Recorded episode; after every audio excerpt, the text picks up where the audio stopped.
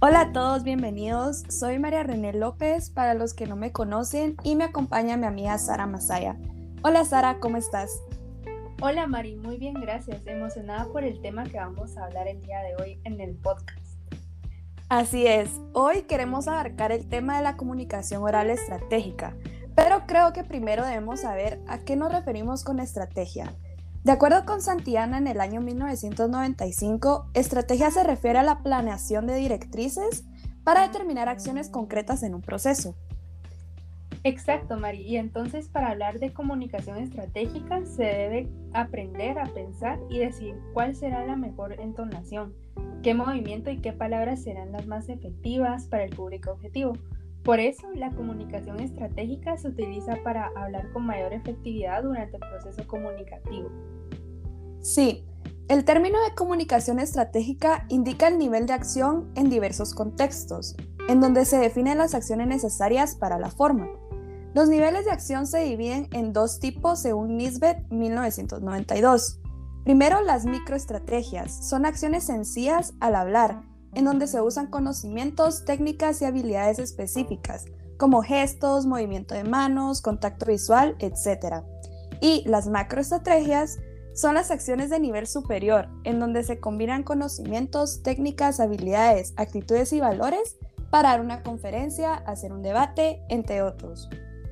Al referirnos de comunicación oral estratégica, se debe definir una estructura y una forma para el proceso de comunicación y así planear la comunicación, organizar sus partes y obtener una interacción por medio del lenguaje.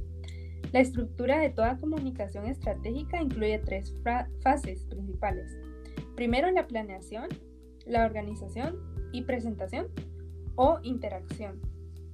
En este caso, estaremos hablando de la etapa de planeación. Mari, pero antes yo te quería contar una anécdota sobre un discurso que di acerca del racismo que existe en Guatemala. Y tenía mucho miedo de hablar en público, a pesar de que era un grupo pequeño era mi primera vez hablando frente a más de 20 personas y estaba muy nerviosa. Le pedí a tres personas que me comentaran sobre mi discurso y los comentarios que recibí fueron, primero, que los nervios no se me notaban y parecía estar calmada. Segundo, eh, de, que debía hacer eh, más contacto visual con el público, porque no hacer contacto visual hace que las personas en el público pierdan credibilidad en lo que estoy diciendo. Y el tercer comentario fue que me faltó mover más mis manos por los movimientos eh, que no hice, por los nervios que tenía. Estos comentarios me ayudaron a mí a reconocer mis errores en el discurso y me sirvieron para mejorar en el próximo discurso que di. Claro, Sara, todos nos ponemos nerviosos cuando vamos a hablar en público, hasta los más profesionales. Los comentarios, los comentarios que te hicieron tus compañeros sirven como retroalimentación para mejorar siempre. Me alegro que hayas mejorado tu forma de hablar frente a un público. Bueno, entonces ahora regresemos con la explicación. La planeación de la comunicación estratégica es la etapa de preparación del plan estratégico, que consiste en una reflexión de intenciones y propósitos para luego tomar decisiones y determinar el efecto que se desea lograr en los receptores. Para Laswell 1948 se debe realizar una serie de preguntas para realizar la etapa de planeación. Así es, la primera pregunta a plantearnos es ¿quién? ¿Se quiere determinar el propósito del comunicador? Cuando uno piensa con detenimiento las intenciones para comunicar, se logra actuar con mayor autenticidad usando conductas y palabras adecuadas.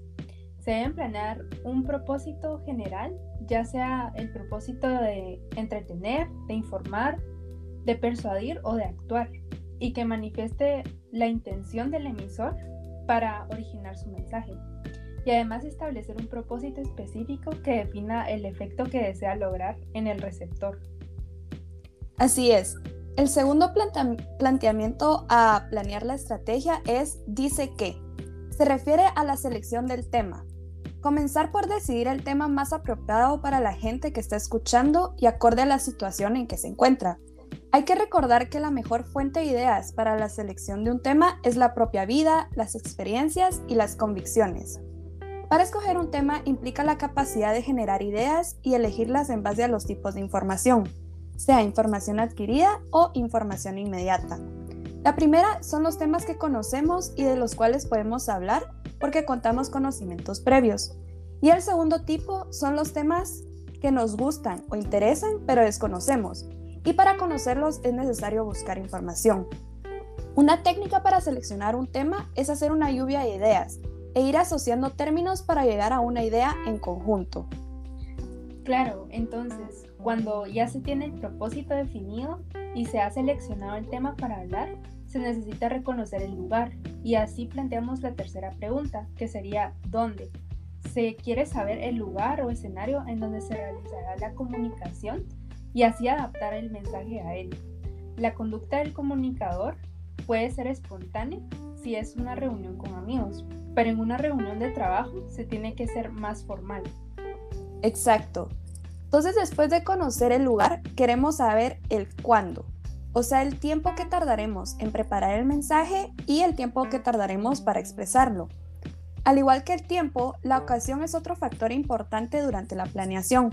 Reconocer la ocasión por la cual se han reunido los espectadores y para qué los esperan escuchar. Y por último, se quiere obtener algunos datos sobre los receptores con la finalidad de asegurar el entendimiento del mensaje y alcanzar el propósito de la comunicación. Así que la pregunta es ¿a quién? El análisis de receptores es un proceso de acercamiento para asegurar el entendimiento y lograr la empatía y credibilidad. Para facilitar el análisis de ellos, se conocen cuatro tipos de receptores. El primero es el público objetivo, que son los que tienen gustos o experiencias parecidas a las del emisor. El segundo es el público hostil, que son los que tienen intereses y experiencias diferentes a los del comunicador. El tercero es el público apático, que es una gran audiencia, ¿verdad? Con diferentes gustos y difíciles de deducir. Y por último, el público interesado, ya sea por la información o mensaje a comunicar. Además de los tipos de receptores que dijo mi compañera Sara, existen otros métodos para analizar estos, como el análisis de Grunbeck, McCarroll y Monroe en el año 1978. Ellos dividen el análisis en tres. Primero, el análisis demográfico, que se refiere a considerar las variables demográficas de la audiencia, como la edad, sexo, raza, religión, etc. A veces es importante estas variables, no siempre. Luego, el análisis de actitudes. Es una investigación sobre las creencias, valores, costumbres, preferencias, entre otros. Reconocer las actitudes individuales de todos los receptores puede que sea imposible, pero reconocer si hay algunos parecidos con las del comunicador. Por último, el análisis psicológico. Puede ser de mucha ayuda para influir en el pensamiento o conducta del receptor conociendo su autoestima, su compromiso con el tema y el conocimiento previo que tienen. Sara, para finalizar, quiero contarte sobre un análisis de público. Le pregunté a mi tía Andrea, que es gerente de una empresa de bicicletas, sobre si analiza a sus trabajadores antes de dar una reunión de trabajo. Su respuesta fue sí, porque sabe que cuando les va a hablar a los manufactureros, no puede utilizar un lenguaje muy complejo porque su nivel de educación no es superior. Y que cuando va a hablar con los demás gerentes, tiene que cambiar por completo el nivel de educación, ya que tienen un nivel de educación diferente y estos tienen conocimientos previos. Exacto, qué buen ejemplo acabas de mencionar. Tenemos que saber siempre quién es nuestro público para que eh, podamos saber cómo presentarnos ante él. Ahora, Mari, ¿te recuerdas del discurso del doctor John Harris en un congreso de ciencias de la salud? Con médicos presentes especializados en el área de cancerología. Sí, claro que me recuerdo. El señor Harris era el especialista más esperado del Congreso por sus aportes científicos, y entonces, cuando dio su presentación, nada fue como se esperaba que sería. Y si no recuerdo mal, su discurso inició disculpándose por su tardanza y que no tenía tanto tiempo para presentar la información. Además, no estaba haciendo contacto visual con la audiencia, que lo estaba esperando con mucha emoción. Exacto, en mi opinión el doctor Harris no tenía planeado el objetivo de la conferencia, ni planeó su conferencia de acuerdo al tiempo establecido, tampoco analizó por completo a su público y su conducta no fue la adecuada en ese discurso. No mostraba las microestrategias aprendidas ni las macroestrategias. Tienes razón, Sara. Y todas estas fallas hicieron que el público que lo esperaba con mucho entusiasmo lo vieran como una persona no preparada para hablar en público o como esa persona que no quería estar ahí compartiendo sus logros y lo mucho que pueden ayudar contra la cura del cáncer.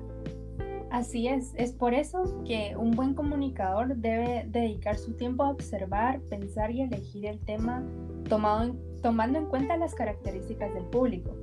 Hay que recordar que cuando damos un discurso tenemos muchas probabilidades de influir, em, lograr credibilidad y éxito en el propósito que nos planeamos, planteamos. Exacto, exacto, Sara, sí. Entonces recordemos que la planeación nos ayudará a enfrentar con mayor seguridad los procesos de comunicación. Es una etapa que nos, nos introduce los pensamientos y reflexiones para reconocer los propósitos, intenciones y fines que tenemos para comunicarnos en una situación particular. Y además recuerda, Mari, que la planeación nos ayuda a determinar con precisión el efecto que deseamos lograr en el receptor. Así es. Y entonces con esto concluimos el podcast del día de hoy. Esperamos que les haya gustado y se hayan informado sobre la comunicación oral estratégica. Que tengan un lindo día. Adiós. Adiós.